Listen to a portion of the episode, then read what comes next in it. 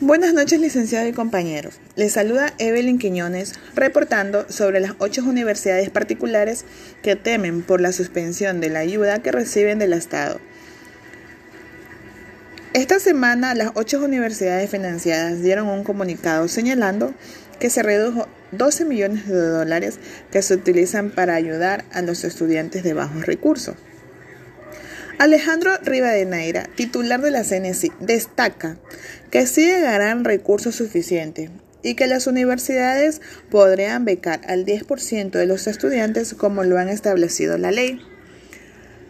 Esta noche nos acompaña Jocelyn Valdivieso, quien cursa el cuarto semestre de arquitectura en la Universidad Laica y que difícilmente sus padres podrían ayudarla con el pago.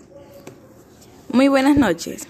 Sí, esta situación preocupa ya que mis padres no cuentan con los recursos suficientes para costear con la mensualidad o con los gastos que se sumarían si me quitaran la beca. Y así como se encuentra Jocelyn Valdivieso, hay muchos que temen por la pérdida de sus becas, ya que con mucho esfuerzo y estudios la han podido conseguir.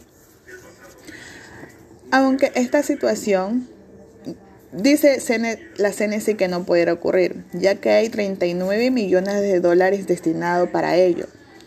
Pero aún así los estudiantes no están seguros de que esta situación no los llegara a afectar, si llegaran a quitarles la, la beca, ya que es una ayuda para ellos y sus familiares.